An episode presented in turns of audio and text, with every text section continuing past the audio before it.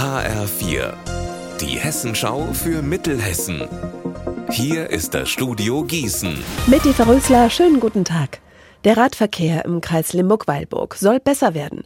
Bis Ende des Jahres soll deshalb ein Radverkehrskonzept her. Das Ziel, alle Städte und Gemeinden gut und durchgängig miteinander verbinden.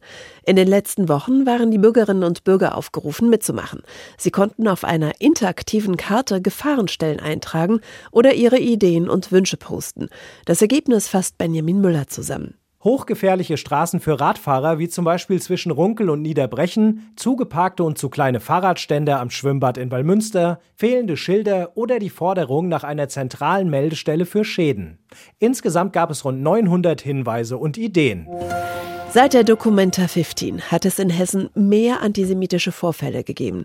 Das berichtet die landesweite Meldestelle für Antisemitismus RIAS, die in Marburg sitzt.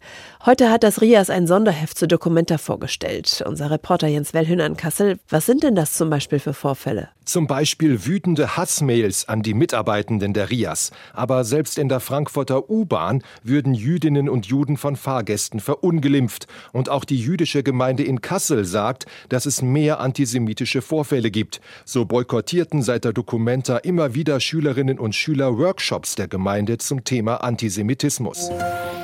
Ein elementar wichtiges Spiel für uns.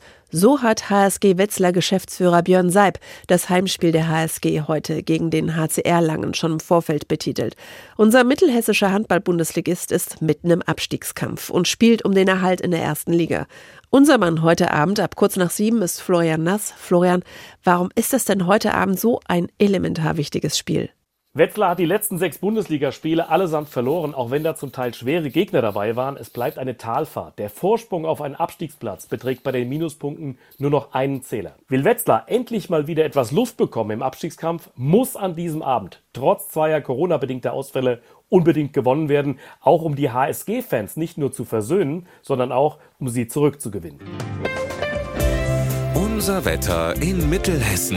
Grau war es den ganzen Tag über. In der Nacht liegen die Tiefstwerte zwischen 5 Grad in Friedberg und 2 in Dietzelstal. Morgen wird's ungemütlich, nasskalt mit Schneeregen. Ihr Wetter und alles, was bei Ihnen passiert, zuverlässig in der Hessenschau für Ihre Region und auf hessenschau.de.